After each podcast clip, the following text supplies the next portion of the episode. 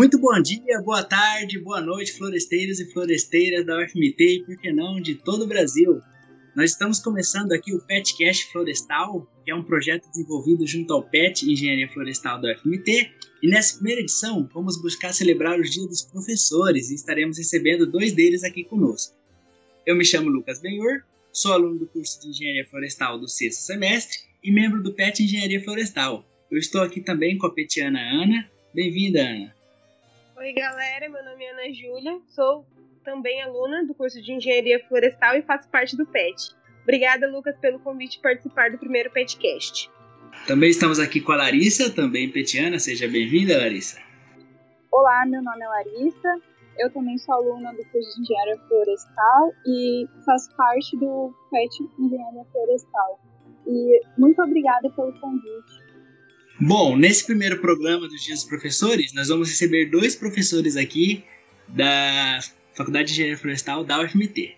O primeiro, o professor Ciro Matheus Comete Favalesa, engenheiro florestal, graduado pela Universidade Federal de Mato Grosso, mestre em Ciências Florestais e Ambientais pela Universidade Federal de Mato Grosso e doutor em Engenharia Florestal pela Universidade Federal de Santa Maria. Atualmente ocupa o cargo de coordenador da Faculdade de Engenharia Florestal na UFMT. E estamos também com a professora Jassanã Heloísa de Freitas Milani, engenheira florestal, graduada pela Universidade do Oeste de Santa Catarina, mestra e doutora em engenharia florestal pela Universidade Federal do Paraná, especialista em pesquisa acadêmica e científica na prática docente. Atualmente é professora adjunto na Universidade Federal de Mato Grosso.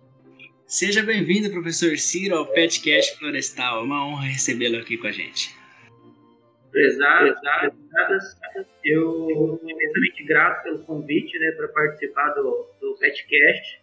É, gostaria de parabenizar o PET né, pela iniciativa e acredito que podemos colher bons frutos né, com essa atividade do PET em tempos de pandemia, né, em que ah, o convívio social é, está prejudicado e estamos basicamente né, nos comunicando, conversando, passando as orientações, né, todo contato de forma online. Muito obrigado. Seja bem-vinda, professora Jassanã. É uma honra ter você aqui no nosso podcast. Gostaria que você desse uma palavrinha para a gente. Olá, Olá, pessoal. Agradeço muito o convite para poder participar dessa atividade proposta por vocês. É, muito satisfeito em poder participar do primeiro podcast, PetCast, e ainda pela oportunidade de representar os professores aqui do nosso departamento de Engenharia Florestal, juntamente com o professor Silvio. Obrigada. Bom, agora vamos dar início à rodada aqui de perguntas para a gente conhecer melhor nossos convidados Vamos começar aqui com o professor Ciro. É, professor, como que o senhor conheceu o curso de engenharia florestal? Olha, antes de conhecer propriamente o, o curso de engenharia florestal, desde muito cedo, muito cedo, desde a minha infância, eu sempre tive um contato muito próximo com florestas, com é, trilha, esse tipo de atividade né, de campo e sempre estive em contato direto com a natureza. Então é algo que eu sempre gostei de fazer. Com o passar dos anos, eu fui desenvolvendo, fui descobrindo, na verdade, outras aptidões, né? áreas, é, disciplinas da escola, é, matérias né, lá do ensino médio, fundamental, que eu me identificava mais que eram a, as disciplinas relacionadas à matemática. É, quando chegou na iminência de escolher o curso em si, eu pesquisei muito sobre cursos que me chamariam a atenção diante dessa, desse meu gosto pessoal, né, por, por alguns aspectos, e me interessei pelo curso de engenharia florestal, em princípio, né, é, por aqueles manuais dos, de estudante que eram publicados, não sei se ainda são publicados hoje em dia, que falam sobre os cursos, é, apresentam orientações, falam um pouco do mercado de trabalho, e foi algo que me chamou muita atenção. Então, de todo esse histórico, de, toda, de todo esse contexto, eu escolhi fazer o curso de engenharia florestal. Professor, essa história de manual de profissões eu nunca ouvi falar. Hoje em dia a gente usa a internet para procurar sobre os cursos? Pois é, na minha época ainda era o vestibular e, na verdade, o termo correto é Guia do Estudante. Era uma revista que era publicada com vários materiais. Eu fiz o vestibular em 2002, né? Então já tem uns anos aí que eu ingressei na faculdade, já, já tinha computador em casa, com internet e tudo mais, mas não era aquela internet de escada, lenta, que, enfim.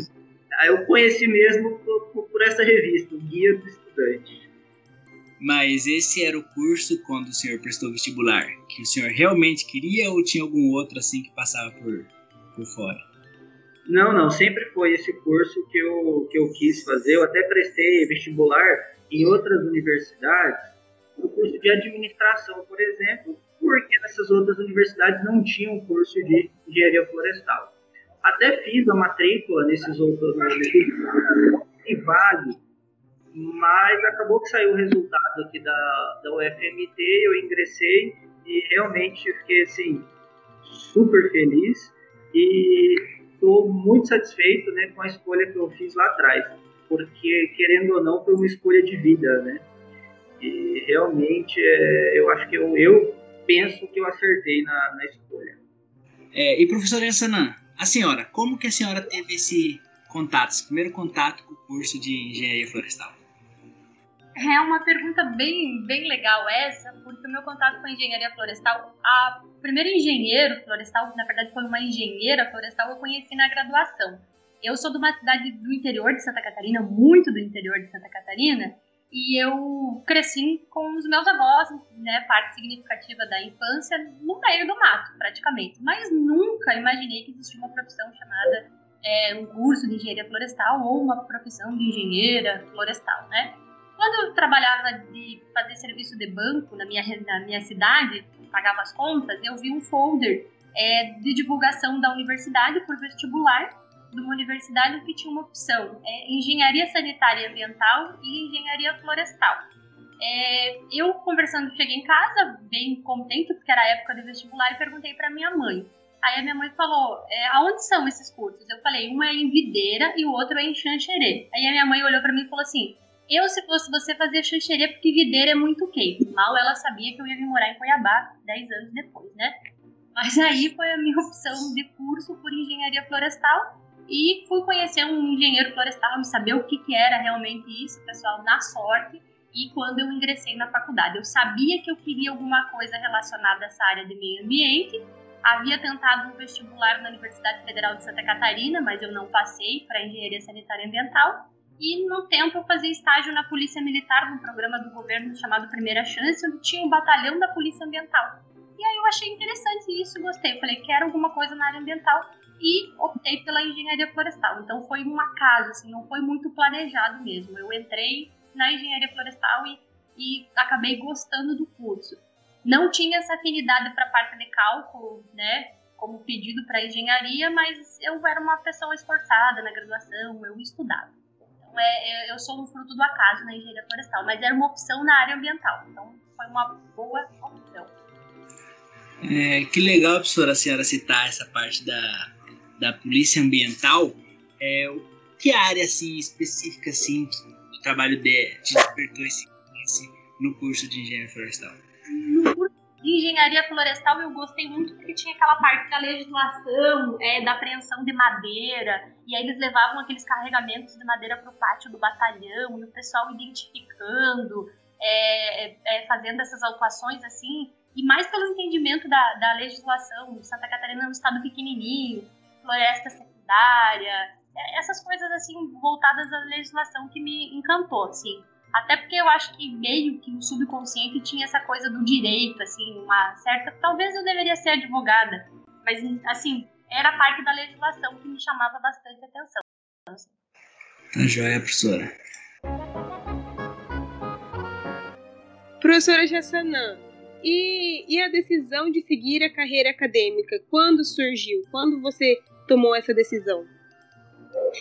Durante a graduação, é, eu sempre tive. É, eu fazia graduação, meu, o meu curso ocorria na parte da manhã e na parte da tarde e da noite eu trabalhava na universidade como secretária de graduação, em oito cursos de graduação, de graduação né, dessa universidade, e eu convivi muito com os professores. E eu achava muito legal isso, e esses professores sempre me estimulavam de uma forma ou de outra, sempre falando coisas, explicando. Às vezes eu ajudava em algumas coisas de correção de prova, que eu adorava. Então sempre tinha uma troca muito boa.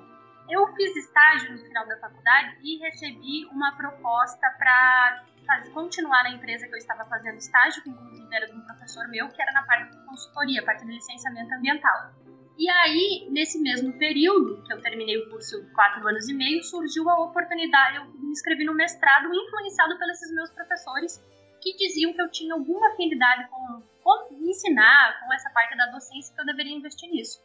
E aí, quando saiu o resultado da seleção, é, antes de ser o resultado da seleção do mestrado na UFPR, esse meu professor falou: então vamos aguardar o final, ver se você vai passar ou não. Se você não passar, você vai trabalhar comigo numa área que eu trabalhei é, de inventário no Cerrado, né, em Teresina, no Piauí. E aí, ou eu iria fazer mestrado. Então, na verdade, também foi uma decisão em função de eu ter uma oportunidade de trabalho e uma oportunidade de fazer mestrado e, e achar que eu poderia contribuir com a docência, achar que a docência combinava com o que eu queria. Então, por isso que eu segui carreira acadêmica, mestrado e doutorado. Mas é o que eu sempre falo para os alunos: fazer mestrado não significa que você vai se tornar professor. Hoje eu acho que é um complemento da formação um complemento bem importante. Professor, uma vez o professor Sidney ele me disse que para alimentar essa esse nosso dom de dom não, essa opção de seguir a carreira acadêmica, o início seria tipo ingressar como monitor de faculdade. A senhora já foi monitor em alguma parte da sua trajetória acadêmica? É, fui sim, fui monitora de, de, de silvicultura, né? A parte de viveiros. Eu ajudei, eu fui monitora dessa disciplina. Fiz 186 horas. E aí, como eu trabalhava de manhã, é, a graduação era de manhã e de tarde de eu trabalhava, isso se contabilizava o ano inteiro no sábado, fazer a parte do plantio das mudas, irrigação. Então, eu fui monitora dessa disciplina na, na silvicultura. Eu acho que contribui sim. Eu só não tive a oportunidade de fazer, porque eu formei numa faculdade particular, não tinha isso que nós temos aqui, que é a iniciação científica, né? Projetos de C, que eu acho que isso também ajuda a desenvolver essa habilidade, na minha opinião. Complemento com a do professor Cid. Legal, professora. E, professora, nossa pesquisa aqui sobre a sua vida, a gente descobriu que você tem um tio que ele é engenheiro florestal, né, o Dr. Niro. Ele te influenciou a seguir essa, essa carreira? Ana, é bem legal, é bem curiosa essa, essa relação com o Niro, o tio Niro, como eu chamo de tio Niro, porque ele é meu tio. É, eu descobri esse nosso parentesco quando eu ingressei no mestrado em Curitiba e nós estávamos fazendo uma apresentação de uma disciplina lá no departamento de solos e aí o filho dele, o engenheiro florestal Francisco Iguchi, ele fazia essa disciplina. Quando eu fui contar de onde eu era, esse menino começou contando lá pro professor e pros colegas que eu nunca tinha visto, tinha acabado de sair do interior, de morar na cidade grande. Eu olhei e esse menino começou a rir, esse Francisco. Riu, e eu fiquei muito incomodada. Eu pensei, o que, que ele tá rindo de mim, né? Mas na verdade, ele tava rindo porque quando eu falei da cidade que eu era, ele falou que provavelmente eu estaria omitindo meu verdadeiro local de origem que era muito comum de quem era de Santa Catarina. Aí ele falou, não, porque depois saindo da aula, né, ele falou que a mãe dele era dessa região. E aí a gente foi conversar e a, e a, e a mãe dele, a tia Maria, é prima do meu pai, prima de primeiro grau. E a gente não tinha esse vínculo. Então, a minha relação com ele, com o tio Niro, com o Francisco, foi a partir de 2011. Aí a linha de pesquisa, essas coisas, a gente foi trocando ideias e ele influenciou porque é um engenheiro florestal que eu particularmente admiro não só pela competência né, profissional, mas pelo ser humano que ele é. Então, eu tenho ele como grande referência. Ah, sim, muito legal. E quanto a você, professor Ciro, como foi sua decisão? Quando você tomou a decisão de seguir a carreira acadêmica? Olha, eu, eu costumo brincar, até já devo ter comentado pelos corredores, que eu sou quase um acidente acadêmico. É, eu cheguei ao final do, do, do período da, da, graduação, no último ano, né, quando eu comecei a, a desenvolver meu trabalho de conclusão de curso, o meu orientador, ele, o professor Jaime Bialy, na época, é, que era o professor da disciplina de inventário florestal, por sinal, né, ele me perguntou se eu não tinha interesse né, de fazer o mestrado, de tentar a seleção do mestrado, porque ele achava que eu teria, que eu tenho perfil para para carreira acadêmica, para pós-graduação, enfim. Em princípio, eu falei, eu, a minha resposta foi não, professor, eu não tenho interesse. Então, tudo bem, ele ok, e continuamos o trabalho né, de monografia. E a, à medida que eu fui me aprofundando nos conteúdos, aprendendo, começou a despertar aquela curiosidade de querer aprender mais, de avançar. Né? E é, um pouco antes de defender o meu trabalho de conclusão de curso, eu já tinha me decidido que iria tentar a seleção de mestrado. Né? A, a seleção para ingresso em 2009, pois eu me formei no segundo, no final do primeiro semestre de 2008, que eu ingressei numa turma, numa barra 2 da engenharia florestal. Então eu teria ali um semestre que eu teria aguardar, que aguardar para poder ingressar no mestrado. E eu resolvi que iria fazer. E nesse semestre, né, que, que eu decidi, nesse, nesse último semestre que eu tomei essa decisão, né, no, quando, ainda quando aluno de graduação, eu já sabia que eu teria que ficar, depois de colar grau, eu teria que ficar praticamente seis meses. É, ou procurando algum trabalho, procurando alguma atividade, ou como aluno especial no mestrado. É, cursaria disciplina e depois, caso fosse aprovado na seleção, eu ingressaria. E acabou que eu optei por, por essa segunda opção. Né? É, então, até o final da minha graduação, eu não tinha pretensão nenhuma de seguir carreira acadêmica e no desenrolar ali da, do desenvolvimento das atividades, do trabalho de conclusão de curso, comecei a me interessar e falei, eu vou fazer o mestrado.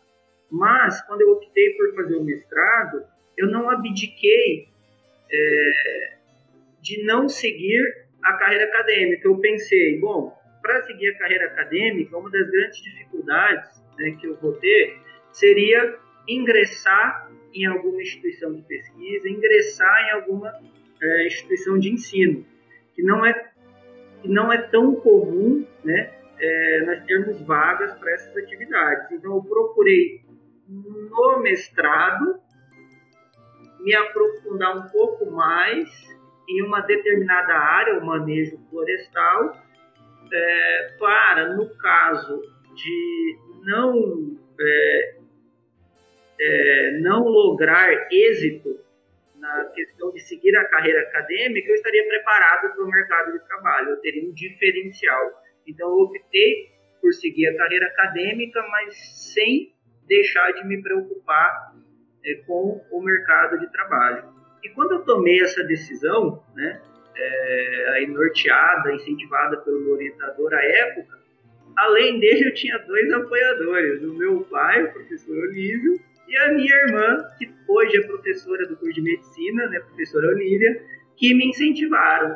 Todas as outras pessoas que eu conheço, né, é, acharam um tanto é, diferente nessa minha decisão e eu não tive muito apoio, mas enfim, eu decidi que eu seguiria, é, que eu tentaria é, trilhar a carreira acadêmica, pus isso na minha cabeça e comecei a me dedicar para alcançar esse objetivo. Né? Foi aí que tudo começou. Ah, sim. E você está gostando do resultado? Olha, eu gosto muito do que eu faço, eu adoro ir para a sala de aula, eu adoro ir para o campo. É, como professor, sim, eu estou muito realizado, eu gosto muito do que eu faço. Eu estou muito satisfeito, de fato. Ai, que legal. Professor, o senhor chegou a ter aulas com seu pai na Faculdade de Engenharia Florestal? Tive. É, fisiologia vegetal. Foi uma das disciplinas que eu mais tive que me dedicar. Né? Porque meu pai, ele era o professor, então eu não podia deixar a desejar nessa disciplina, certo? Então eu foi uma das disciplinas que eu mais me dediquei né, a, no curso de graduação em engenharia florestal. Professor Ciro, qual foi o seu maior obstáculo para chegar até onde você chegou? Olha, é, a, a carreira acadêmica, né, para a gente poder a, trilhar né, esse caminho, né, primeiro que nós precisamos ter uma, uma dedicação que muitas vezes não é reconhecida né, para essa finalidade. Né? É, talvez a remuneração para seguir essa, é, esse caminho, em princípio, não seja né, tão interessante. Né? E o que mais pegou, a, a, o maior obstáculo, é, foi a questão da disponibilidade né, de vagas para ingressar como docente em instituição de ensino superior. Fiz é, algumas seleções, fiz concursos para outras, universi é, outras universidades e quem tenta concurso, quem quer ingressar no concurso, sabe como é difícil, né? Você se dedicar, trabalhar e às vezes não lograr êxito, mas o mais importante é não desistir, né? E ter persistência para alcançar esse objetivo, né? Então, é, esses foram os maiores obstáculos que eu tive né, para conseguir ingressar né, na, na, na carreira acadêmica.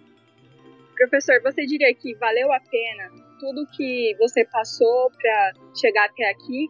É, é, tipo, apesar de ser uma escolha difícil, né? a carreira acadêmica, mas o que o senhor acha?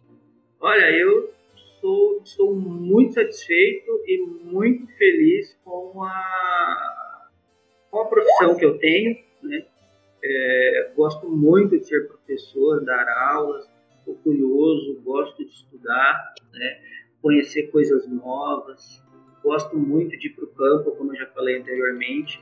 Então, nesse sentido, eu, eu estou imensamente satisfeito com a profissão que eu tenho né, é, de professor né, da, da, Universidade Federal do Mato Grosso, especificamente do curso de graduação em Engenharia Florestal. Bacana. É, agora para a professora Jassanã. Professora, qual foi o maior obstáculo para chegar até onde a senhora chegou?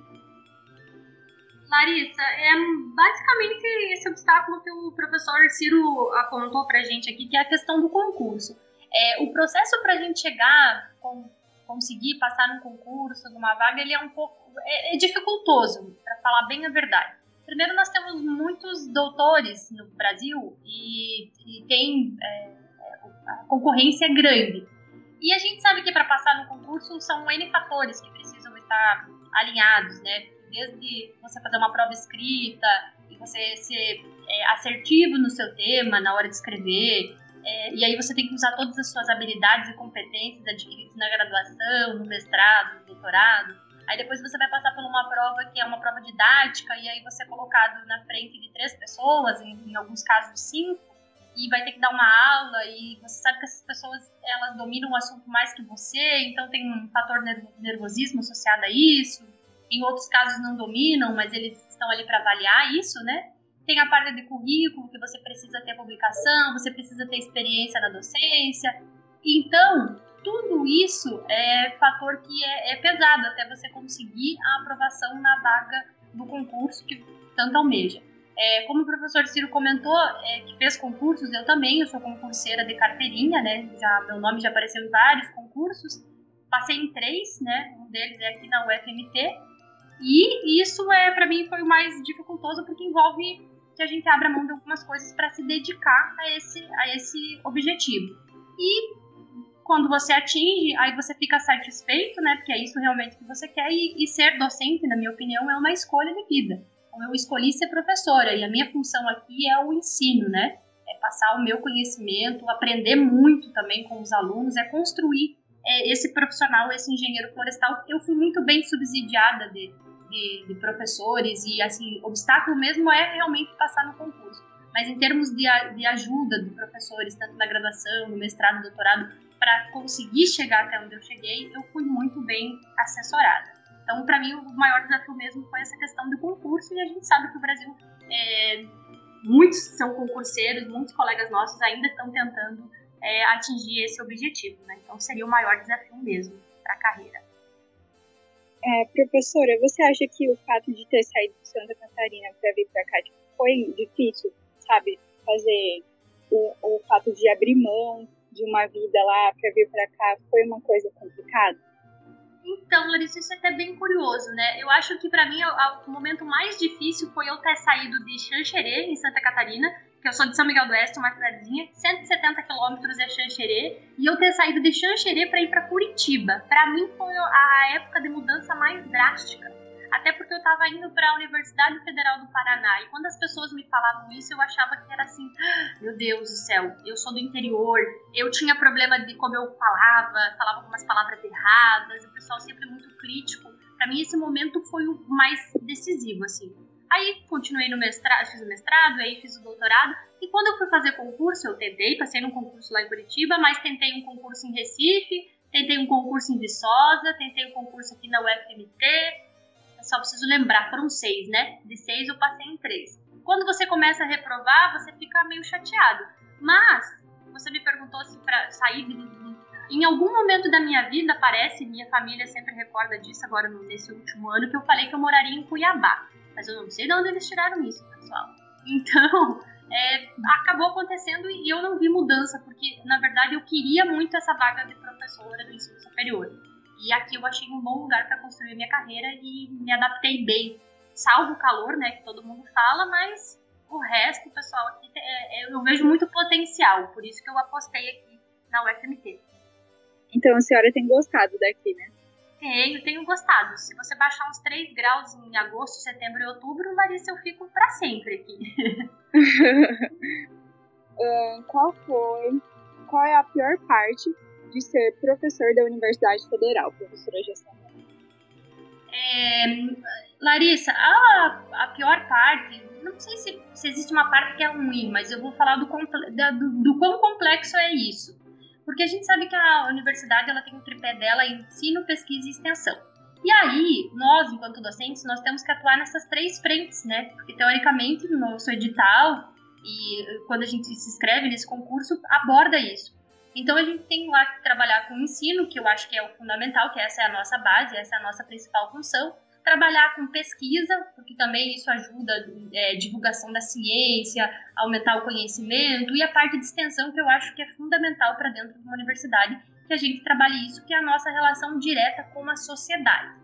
Então, você trabalhar nessas três frentes, pessoal, dá muito trabalho para você tentar. Então, por isso que a gente tem perfis de professores que vão mais para o lado da extensão, outros que vão para o lado da pesquisa e outros que vão para o lado do ensino. Isso não é ruim porque nem todo mundo tem essa habilidade e a gente não é desenvolvido, pessoal. Quando a gente faz mestrado e doutorado, o forte é a parte de, é, de do, um pouco do ensino, mas é mais forte ainda a parte de pesquisa.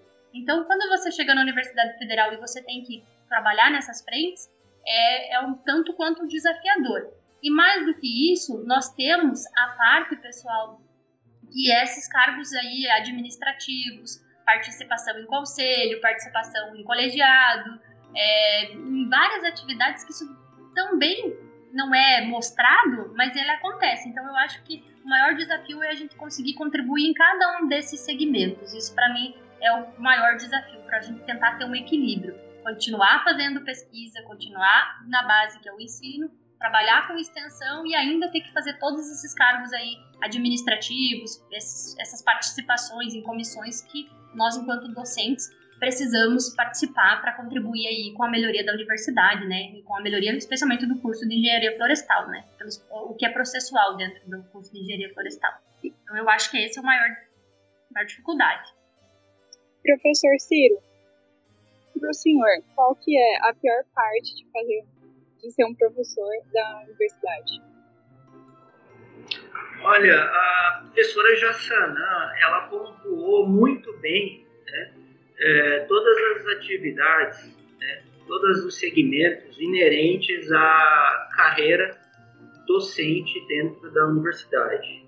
Né. Então, nós estamos aqui dentro, basicamente, para desenvolver atividades de ensino, pesquisa e extensão, né, como comentado pela professora, e ainda tem a, a parte da administração, é, temos, é, em muitos casos, temos uma dificuldade muito grande, pelo menos eu tenho essa dificuldade muito grande nessa questão da administração dentro da universidade. Né? Pois eu, como bacharel em engenharia florestal, é, mestre, doutor, especialista, é, eu fui treinado e capacitado para pesquisa e para o ensino. Né? E não tenho formação voltada para a gestão pública. Então, ao meu ver, eu, eu encaro isso como a pior parte, mas como a parte mais difícil de ser docente é essa questão de ter que é, desenvolver essas atividades né, na administração, na gestão, sem ter uma capacitação, sem ter tido uma capacitação para isso. Porque nós temos que, por exemplo, é, dar parecer em processo, despacho, tratar de questões jurídicas sem ter a formação jurídica que seria mais adequada para desenvolver essas funções. Então, assino embaixo de tudo que a professora Jassanã é, elencou e faço esse reforço em, em relação à administração. Ela toma muito tempo. Quando nós estamos na administração, é muito difícil pesquisar, fazer extensão e complica até a parte do ensino, de ir para a sala de aula e fazer aquilo que a gente mais gosta. Né? Então, essa é a parte mais, mais difícil, né, mais complicada que eu vejo é, como docente aqui da. É, professor Ciro, rapidinho sobre a parte de ser a pior parte de ser um professor. O senhor já teve algum problema com, com aluno? É, até o presente momento, não tive nenhum problema é, com aluno. É, eu sempre procuro conversar, dialogar, escutar o aluno. Né? É, quando tem, discente tem alguma colocação, a, algo que talvez o incomode, enfim, eu, eu, nunca tive nenhum problema sério e a gente está sempre aberto ao, ao diálogo né, com, com os alunos. E a professora Jassana, já teve algum tipo de problema com algum aluno? Não, nenhum tipo de problema. Não que eu tenha registro, assim, eu dou aula desde 2013 e não tenho no meu histórico que eu estou em sala de aula algum problema com aluno, assim. Que pudesse me causar algum desconforto ou que eu tenha causado algum desconforto para o aluno, pelo menos nunca foi registrado. Não, creio que não. Bom, professora Jassanã, já deu para perceber na nossa conversa aqui que você se sente realizada, né, profissionalmente. Eu queria saber, tem mais alguma coisa que você almeja alcançar na carreira acadêmica? É, é, eu acho que eu sou uma pessoa que, que naturalmente eu sou muito motivada com as coisas que eu faço e como eu disse, foi uma escolha de vida, então eu sou bem realizada, né? Respondendo a primeira pergunta. A segunda, almejar na carreira, como eu falei, o mais difícil foi passar no concurso, né? Eu, na verdade, eu, eu almejo que eu possa continuar contribuindo. Eu realmente quero contribuir na vida das pessoas, das pessoas que passam é, por mim, especialmente meus alunos, eu quero contribuir na formação deles. Então, assim, é, anos, depois que a gente dá aula para alguns alunos, a gente tem certas afinidades, conversa com um, eu faço parte ainda dos grupos de, de, de WhatsApp dos meus ex-alunos, sempre tem uma troca e quando eles lembram de alguma coisa que eu falei ou alguma coisa que eu fiz, isso me dá uma satisfação muito grande e eu quero continuar fazendo isso. Então, assim, é, não é reconhecimento, pessoal, é diferente. Eu quero é contribuir na trajetória das pessoas que têm relação comigo poder ajudar de alguma forma. Então é mais isso da inspiração, porque eu acho que é, chegar até aqui já é assim o que eu realmente queria para minha realização pessoal e minha realização profissional, e agora eu só preciso fazer o papel que eu vim desempenhar aqui. Então é só isso. Eu acho bem legal, acho que o sentimento de vocês de poder contribuir na vida de uma de um aluno assim, deve fazer tudo valer a pena, né? Muito legal. É, e deixa eu só complementar isso que você falou, é porque, como eu, eu comentei já também, eu fui muito. É, seria abençoada, mas eu fui é, eu fui muito ajudada pelas pessoas, pelos meus professores especificamente, assim. Eu não saberia dizer, talvez eu cite 10 pessoas, professores bem importantes, mas cada um ajudou de um jeito, sabe? Quando as pessoas vão dizendo, desenvolvendo habilidades. Então eu, eu, eu, eu acho que eu tenho que fazer isso para os meus alunos também, sabe? Ajudar a desenvolver o que eles têm de melhor. Ou de pior também, né? Porque a gente tá aí para ajudar. É verdade, professora. E o professor Ciro também já deixou bem claro que está satisfeito como profissional hoje, né? E você, professor Ciro, tem algum plano ainda, algum projeto que você ainda não realizou, que você almeja realizar? Conta pra gente. Olha, é, assim como a professora comentou anteriormente, eu espero poder continuar contribuindo com a formação né, do, dos alunos, é, não só como engenheiros florestais, mas também como, seres humanos, como pessoas, é, continuar trabalhando sério né, e não parar. Eu gosto do que eu faço e espero continuar fazendo isso por muito tempo. É, é muito gratificante né, a gente poder ajudar alguém e depois ver que essas pessoas que nós ajudamos, que nós demos aula, orientamos, é, se tornem profissionais de sucesso. Né? Então eu gostaria muito de poder continuar contribuindo e espero que, que todos os, os alunos, né, é, depois que colarem grau, é, tiverem o título de bacharéis como engenheiros florestais, eu espero que tenham muito sucesso. Essa é a minha vontade, como professor, como docente aqui da instituição. E aqui, professor, você tem um aluno que eu já tive aula com o senhor, infelizmente ainda não tive aula com a professora Jassanã, que foi justamente o senhor que me despertou esse interesse nessa, nessa área de estatística e mensuração florestal, que é a área que eu pretendo seguir, justamente na disciplina que o senhor ministrou para gente, que foi a introdução à bioestatística. Então, sou grato ao senhor aí. É, é esse tipo de coisa que me motiva, é esse tipo de coisa que nos motiva como docentes, né, como professores, né, é, poder contribuir, ajudar e abrir caminhos né, dos, dos nossos alunos, dos nossos desorientados, como brincamos aí comumente pelos corredores. Professor, mas eu tenho uma coisa que a gente quer saber também. E a parte administrativa é temporária ou você vai continuar? Olha, é... essa é uma questão muito assim, é, bem peculiar, porque eu estou na administração não por ter me candidatado, mas por conta da situação à época, né? E acabou que eu tive que ingressar na, na coordenação de ensino. Né? É, com certeza foi uma fase, está sendo uma fase é, em que eu tenho aprendido muita coisa, muita coisa. A administração toma tempo. Eu acho que, eu penso que como docente, né, é, é uma parte difícil, mas que nos dá a possibilidade de crescer muito em alguns aspectos. Por enquanto, eu estou no aguardo do término do meu mandato como coordenador, que se encerra aí em maio de 2021. E por agora eu não tenho né, interesse em continuar na administração. Mas caso seja necessário, como foi anteriormente, né, nós estamos à disposição e é, abraçaremos a causa se for necessário novamente. Agora saindo um pouquinho aqui dessa parte de professor e tal, vamos falar sobre o momento que a gente vive, que é da pandemia, do, a pandemia mundial devido ao coronavírus. É, eu quero saber do professor Ciro primeiro, como que o senhor vem encarando essa fase da, da pandemia que acabou o nosso semestre, chegou a pandemia e mudou totalmente a nossa rotina de que estávamos acostumados.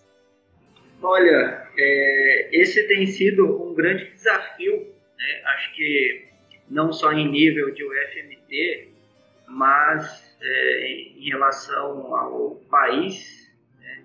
em relação ao planeta, é, a questão da pandemia e a necessidade de estarmos em isolamento social. Então esse é um, um dos maiores desafios, talvez o maior desafio que eu tenha é, enfrentado como docente da universidade. Né? E infelizmente né, nós estamos nessa condição por conta da, da pandemia, mas eu vejo um ponto, um ponto muito positivo nessa questão, é, do, pois eu tenho notado em eventos, reuniões, que o contato de forma online, né, não presencial, tem aproximado né, instituições de ensino, grupos de trabalho e pesquisa. Hoje, por exemplo, eu converso muito mais com profissionais de outras instituições e de outras áreas do que quando é, de outras localidades né, muito distantes, que presencialmente não seria possível, e agora estamos tendo que enfrentar essa situação. Então eu vejo, eu vejo isso assim como um ponto primordial né, em toda essa situação, essa questão de aproximar instituições profissionais que estão é, fisicamente distantes, mas que por meio dessas tecnologias de informação e comunicação a gente tem conseguido estar mais próximo. E um exemplo assim que nós ficamos muito felizes aqui na Engenharia Florestal foi a nossa semana acadêmica, que nós tivemos aí professores, profissionais de vários locais, várias localidades do país, até profissionais que estão atuando em outros países, trazendo para nós a, as suas experiências né, e transmitindo o conhecimento dessa forma. A situação está difícil? Está, mas eu acredito que nós temos que encarar essa, esse desafio e tentar é, agregar aquilo que for de melhor. Né? É, continuar mantendo esse distanciamento social. Se tudo andar bem, eu acredito que isso deva é, acabar em, em, poucos meses. Né? Eu espero que isso tenha um fim mais breve possível mas eu vejo dessa forma, como um grande desafio, mas também como uma grande possibilidade de aproximar profissionais, estudantes que estão fisicamente é, muito distantes, até centenas, milhares de quilômetros. É, certamente, professor, a gente tem muitas, é, muitos benefícios, muitas lições para tirar dessa pandemia, mas e na parte de ensino? Como que o senhor acha que essa pandemia vai vai mudar a nossa visão sobre o ensino daqui para frente? Olha, nós estamos experimentando né, como é o ensino à distância, né, o ensino não presencial. Já tem vários cursos, universidades, a própria UFMT tem a Universidade Aberta do Brasil aqui dentro, que é, tem curso de graduação à distância, e estamos numa fase de transição. Né? Então, nós estamos saindo de uma situação de um curso presencial e em pouco tempo com muita pouca informação, muito pouco treinamento, estamos tendo que desenvolver essas atividades não presenciais, atividades à distância. É, é realmente muito complicado, mas eu volto ao que eu disse, um desafio né, que a gente está tentando encarar da, da, forma e com as ferramentas que a gente tem. Né. Tem os pontos negativos, por exemplo, nós estamos aqui numa conversa só por áudio. Né. Eu, como docente, que gosto de ir para a sala de aula, eu gosto de explanar, explicar os conteúdos, apresentar situações e é, observar a reação né, dos meus alunos. E muitas vezes, com esse ensino à distância, isso fica um pouco prejudicado, saber quando a gente utilizar essas, essas tecnologias de informação e comunicação. Então, acho que nós estamos numa fase de transição é, estamos, tendo, estamos tendo muita dificuldade. Caso isso perdure, eu acredito que daqui para frente né, a, a, qualidade das aulas vão melhorar muito. Né? Então, eu acho, imagino que a gente tem que ter paciência e encarar o desafio aí com as ferramentas que a gente tem e tentar fazer da melhor forma possível para que o prejuízo seja o, o menos impactante. Então, é essa, a, isso é o que eu penso da, da questão das aulas à distância, né, nesse período de flexibilização. E, professora Jassanã, é, para a senhora, como foi lidar com a pandemia? Como foi, não? Como vencendo lidar com a pandemia. A senhora ficou aqui mesmo por Cuiabá, voltou para o Sul. Como que foi essa experiência para a senhora? Então, é, eu acho que como para todo mundo, foi bem impactante, né? Primeiro a gente desacreditou nessa questão de pandemia. Eu fui daquelas que achei que em um mês tudo isso voltaria ao normal, né? Me lembro que a última vez que eu tinha vindo para uma FMT foi 17 de março. E aí começou a ventilar esse negócio de pandemia, pandemia, pandemia. E aí entrei em, em quarentena. E saía realmente somente o necessário a cada 15 dias, hum, só para coisas de mercado. Então, eu fiquei aqui em Cuiabá, né? Permaneci aqui em Cuiabá é, distante da família, distante de amigos e fora do, do, convívio né, com as pessoas, mas a tecnologia também aproximou muita coisa. No sentido que eu posso dizer para vocês que pessoas que eu falava com menos frequência, ou respondia mensagem com menos frequência, comecei a responder. Os amigos fizeram, eu, eu, eles sentiram como eu estava aqui, isolada, é, chamadas de vídeo constante. Então, todo dia tinha alguém para conversar. É, foi um período também de, de, mais introspectivo, de fazer coisas que eu gosto, de ler meus livros, de fazer as coisas, assistir minhas séries, colocar minhas temporadas no Netflix em dia, né? Até a gente entender o que ia se tornar a nossa vida em função de que as atividades aqui estavam presenciais estavam suspensas, mas a nossa vida acadêmica não parou, não parou a produção de artigos, não parou é, participação em bancas, então uma série de coisas, das atividades continuaram. O que, o, que não estava acontecendo mesmo era essa questão das aulas, né? Então, aí, depois de aprovado o calendário da flexibilização, esse processo, foi aí que eu decidi que eu ofertaria disciplinas nesse modo flexibilizado. Embora, assim, é, não sabendo o que me esperaria, né? Mas, assim, é, eu senti a mesma coisa que todo mundo, um impacto. E fui aquelas que acreditei que isso passaria logo e, com o passar do tempo, eu percebi que a situação era realmente grave, ela está grave ainda. Embora as pessoas... Parece que... Eu sempre brinco aí com alguns amigos, já todo mundo passou Covid porque não pode estar tão normal sabendo que nós estamos em pandemia. Então, a situação não está controlada.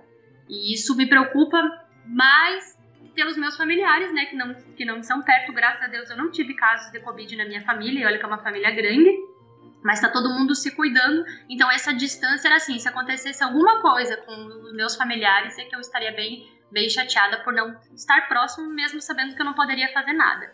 Então isso causou é, um desconforto bem grande. Professora Gessanã, quais elementos dentro da UFMT você gostaria de mudar hoje? hum, elementos dentro da UFMT. Na verdade, o que a gente sempre quer mudar do serviço público é a parte que é burocrático. Alguns processos poderiam ser simplificados. Então, eu acho que isso é, assim, resolveria algumas coisas. É, seria a parte boa da universidade, porque é muito processo, é, é, é para conseguir uma coisa tem que passar por muitas pessoas. A gente sabe que é o protocolo que funciona, mas às vezes otimizar isso facilitaria muito o nosso serviço. Então, eu acho que essa desburocratização dos processos que eu gostaria de mudar. E implementar alguns outros processos, pessoal, que eu acho que seriam bem válidos para a gente, por exemplo, avaliar alguns indicadores dentro da universidade, para melhorias, sabe? Então, você pode estabelecer processos, protocolos que ajudariam nisso e melhoraria, né? Então, é com base que eu só posso propor uma mudança se eu conheço o real estágio da situação. Então, acho que a UFBT precisa avaliar algumas coisas, algumas coisas que ela tem como prática, é, implantar alguns sistemas que otimizem e que não deem tanto trabalho, que seja mais fácil, seja mais orgânico, mais tranquilo, de, de uma interface mais tranquila, né? E que eles sejam fáceis e que eles simplifiquem a nossa vida. Eu só mudaria esses, essas coisas processuais, porque assim, eu não posso mudar a estrutura da UFMT, né? Eu, posso, eu sou parte disso e para que eu consiga fazer grandes mudanças, eu preciso ascender em outros cargos aí. Hum, daqui a uns 35 anos, reitora da UFMT, quem sabe? Aí eu, talvez eu, nesse papel eu poderia mudar alguma coisa. Mas eu acho que eu posso ajudar a melhorar. Essa é a minha opinião. Torciro, o que você mudaria? O que você acha que deveria ser mudado?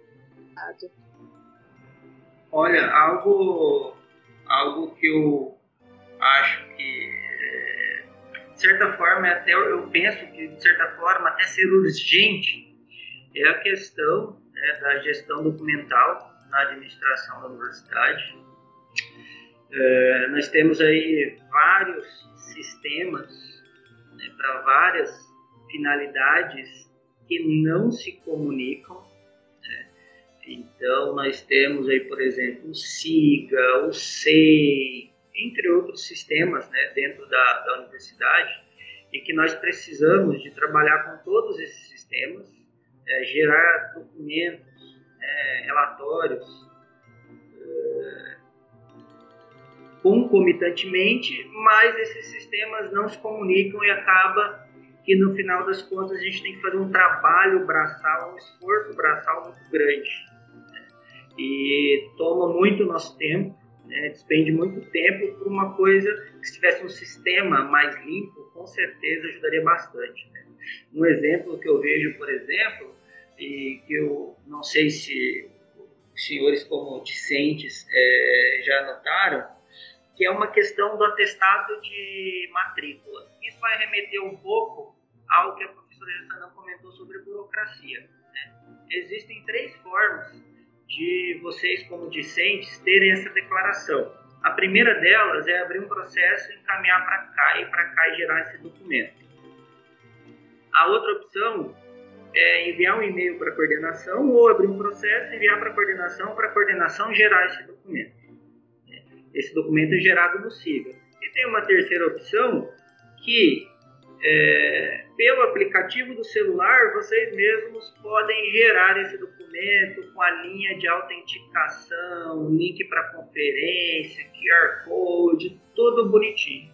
Então, são três formas diferentes de se gerar um mesmo documento, sendo que poderíamos ter um sistema que gerasse, por exemplo, a declaração de matrícula que o aplicativo do celular gera, que é a mais completa de todas, que já vem com os links de autenticação e tudo mais. Tudo dentro da UFMT é muito burocrático.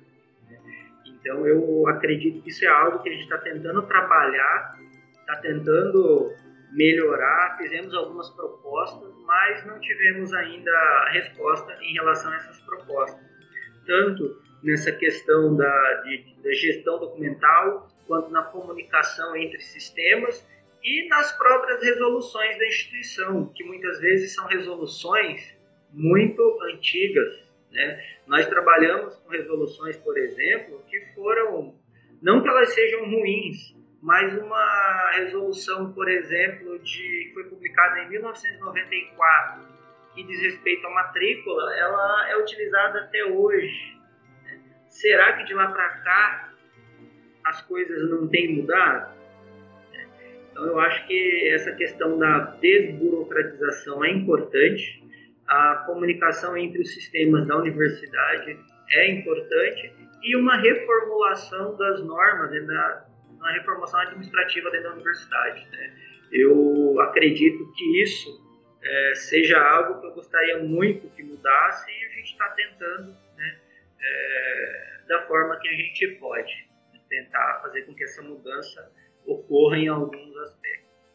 E professor, você acha que com o cenário da pandemia essa situação pode se reverter e essa burocratização pode diminuir é, agora nesse cenário?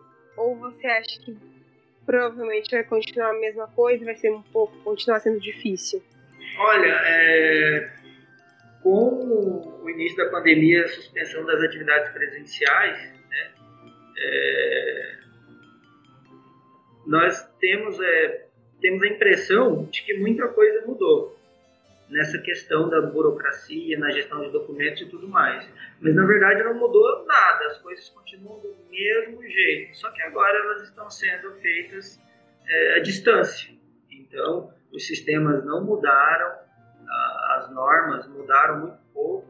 Por exemplo, a suspensão das atividades são para as atividades de ensino, pesquisa, as atividades administrativas, aqueles órgãos que puderam flexibilizar o trabalho, flexibilizaram, mas tem algumas atividades que exigem a presença ou do técnico ou do professor na universidade, né? É, então, assim, não, não vi mudança substancial nessa questão é, depois da suspensão das atividades decorrentes da, da pandemia. É, professora Gessana, como está sendo, professora, ministrar as aulas EAD?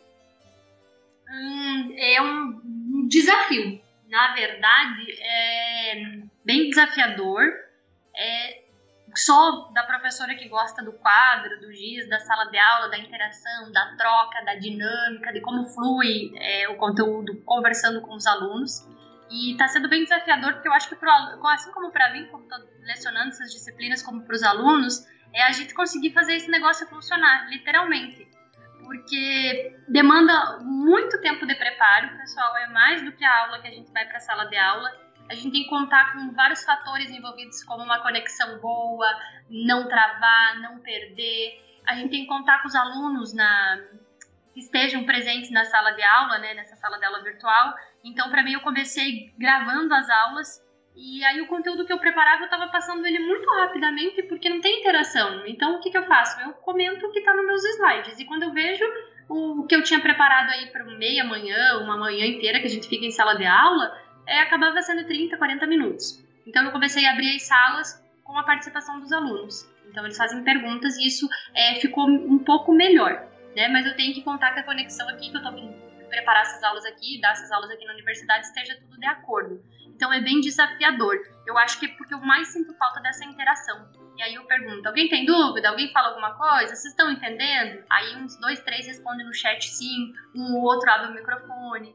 E aí eles estão digitando, eu estou explicando. Então, assim, é, é, é, é bem complicado. Mas eu estou gostando desse modelo em que eu abro a sala de aula e os alunos interagem.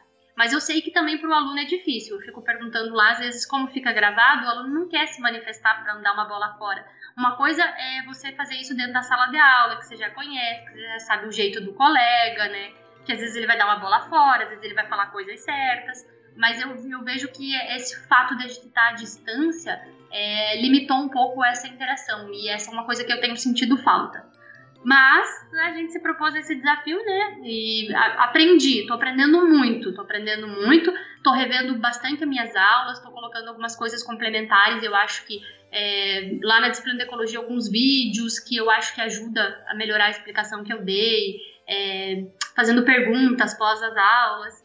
Então dá para incorporar bastante coisa dessas aulas à distância, né, desse ensino remoto, para nossa vida quando voltar às atividades normais, que eu espero que seja logo, pelo amor de Deus. Mas é, é assim, é um desafio. Eu acho que para o aluno quanto para o professor. Eu acho, como diz o ditado, não está fácil para ninguém, mas a gente está tentando.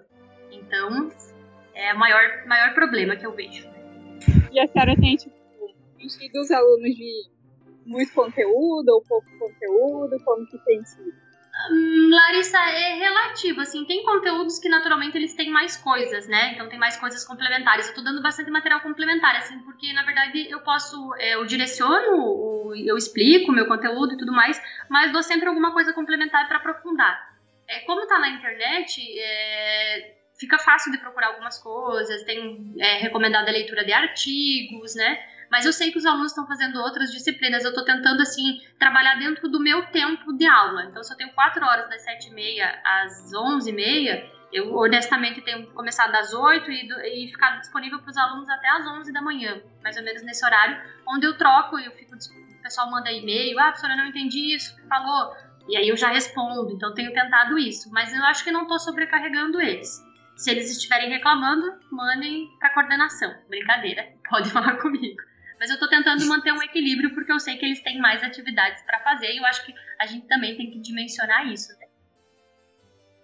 E já teve algum aluno que teve desistência, algo assim, da matéria da senhora?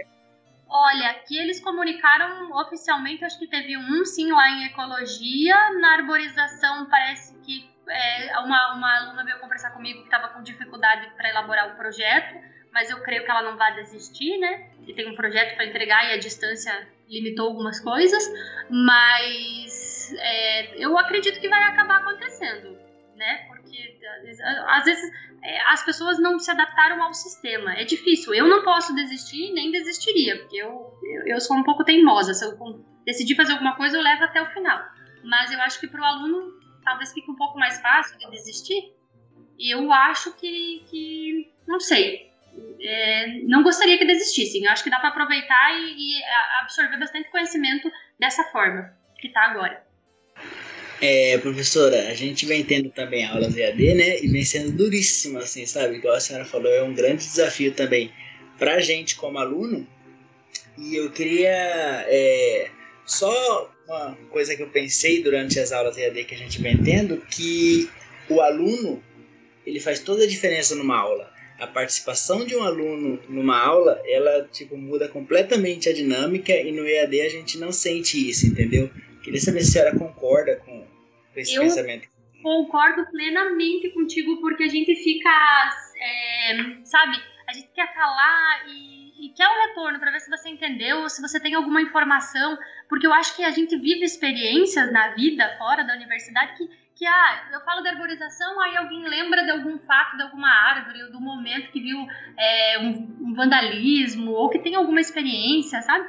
E eu acho que isso soma dentro da aula. E a distância a gente tem percebido e conversado também com outros colegas que, que estão flexibilizando suas disciplinas, que falta essa interação, sabe? E para nós também é, é, ruim, porque a gente gostaria de, de saber mais um pouco da experiência das pessoas para a aula ficar mais dinâmica, né? E a distância, é, ele, o pessoal, como você mesmo falou, tá tendo essa, não tá conversando muito, não tá interagindo muito, e eu acho que isso aí compromete um pouco da, da eu não digo da qualidade, mas do, do, dinamismo que pode ser a aula. Uma aula pode ser leve ou uma aula pode ser pesada. Não estou dizendo que é uma aula de diversão. Eu estou dizendo que é, essa troca, relação aluno-professor é, é, é necessária, pessoal. É, nosso modelo de ensino, no caso, ele é de, dessa troca, dessa construção.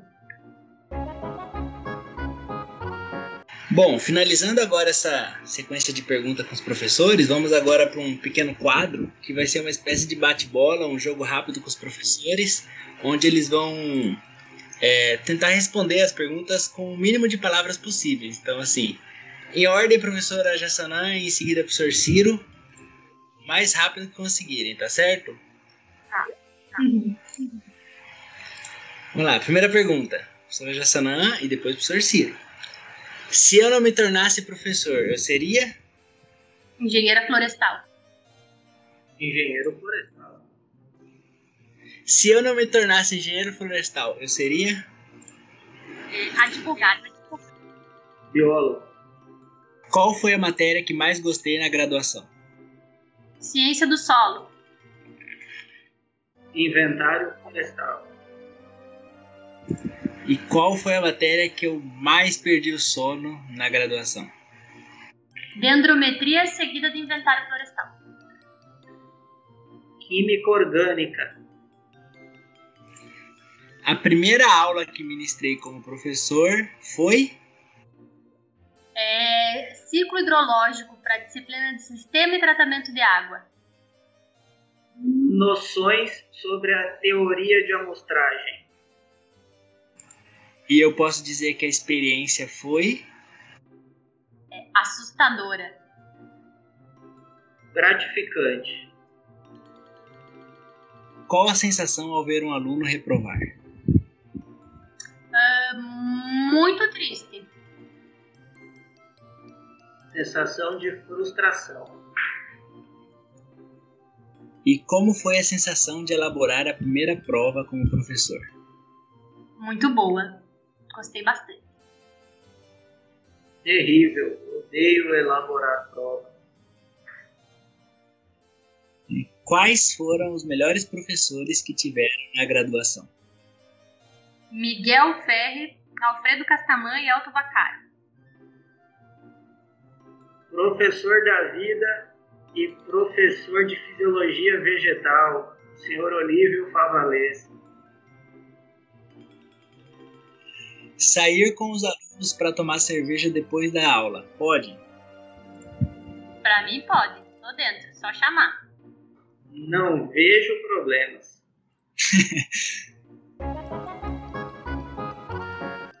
tá certo, galera. Vamos terminando aqui a edição do Petcast. Queria agradecer imensamente a todos aqui, Ana, Larissa, os professores, incluindo também o Guilherme, que é do PET também e está atuando por trás das nossas vozes, com a edição e todos os aspectos técnicos desse programa. Estou muito feliz por os senhores professores terem aceitado o nosso convite, professor Jassanã, professor Ciro. uma grande honra contar com vocês nessa primeira edição do Petcast Florestal. É, Para fechar aqui, eu deixo uma frase de Bertolt Brecht, que ele diz: Se não morre aquele que planta uma árvore e não morre aquele que escreve um livro, com mais razões não deveria morrer um professor, pois é ele quem semeia as almas e escreve nos espíritos. Em, nome de todo o grupo PET, eu quero expressar nossa imensa gratidão a vocês, professores Ciro e Jassanã, e a todo o restante de quadro de professores da FEIF. Queria a consideração final, final dos senhores aí, professora Jassanã, professor Ciro. É, pessoal, muito obrigada pelo, pelo convite. É muito bom a gente poder revisitar nossa própria história e contar um pouquinho delas para vocês. Então, eu estou bem feliz de ter participado. Eu vou pegar o teu gancho da frase e vou deixar uma outra frase que, por coincidência, coloquei no meu TCC na época de graduação, em 2000 e 2009, 2010, perdão, e é do professor Silvio Pellico Neto, que é o professor Ciro deve, tem como referência aí também na área de inventário aqui no Brasil, e uma frase dele, de autoria dele, que é a seguinte: Os mestres ensinam os discípulos, estes se tornam mestres. Os ensinamentos se ampliam e se perpetuam, a ciência se consolida, a humanidade se beneficia e agradece a Deus por, por existirem os mestres. Então eu encerro com isso e estendo os parabéns aí a todos os meus colegas do Departamento de Engenharia Florestal da Universidade Federal de Mato Grosso e a todos os professores aí do Brasil que desempenham esse papel aí, especialmente aos que gostam do que fazem. Então, muito obrigada ao Grupo PET por mais essa oportunidade de interagir com vocês. Bom, eu agradeço muito pelo convite né, para fazer parte do primeiro podcast. É, gostaria de dar os parabéns né, aos alunos do PET, pois essa é uma iniciativa muito interessante diante da situação que nós estamos, de pandemia, distanciamento social. É uma forma de aproximar todos. Né? E gostaria de dar os parabéns a todos aqueles professores né, que estão aí no dia a dia se dedicando para transmitir o conhecimento, para ensinar, para perpetuar a ciência. Parabéns a todos e eu parabenizo especialmente aqueles que foram os meus professores. Forte abraço. Ana, Larissa, alguma consideração final? Bom, eu queria agradecer Lucas, Guilherme pela oportunidade, pelo convite, por participar do podcast, pelo, do primeiro podcast. Estou muito feliz, foi muito legal, enriquecedor saber da trajetória do professor Círio, da professora Jassanã. Queria parabenizar vocês dois, professores, pela trajetória incrível, muito batalhadores vocês. Adorei saber de toda de, to, de como tudo começou e eu quero aproveitar para parabenizar pelo dia de vocês, né? Por essa edição especial do podcast. E espero que vocês continuem acrescentando sempre na nossa, na nossa formação. Obrigada. É, eu também gostaria de agradecer né, a oportunidade de estar participando do podcast e agradecer a presença do professor Ciro e da professora Jassanã. Tanto ele, é, tanto o professor Ciro, que já foi meu professor, e a professora Jassanã, que é minha é, orientadora de, de iniciação e, tipo, eu sou muito grata pela oportunidade, por ter, tipo, é, já tido aula com o professor e, eu ve, e é muito gratificante ver como é, foi a trajetória deles, por tudo que eles passaram. E eu gostaria também de parabenizar os professores e todos os professores da Universidade Federal e do Brasil. Por fim, eu Expresso também a minha gratidão aos professores, Ciro, professora Jassanã e a todo o resto do corpo docente da Faculdade de Engenharia Florestal da UFMT. São pessoas assim bem marcantes na nossa vida e que certamente vão contribuir muito para a nossa formação profissional e formação pessoal também, né?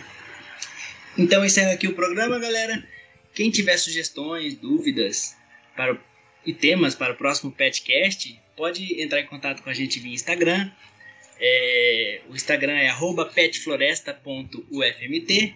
Nós também temos um site petengenhariaflorestal.com.br. E foi essa então a nossa primeira edição. Espero que vocês tenham gostado e até a próxima. Valeu!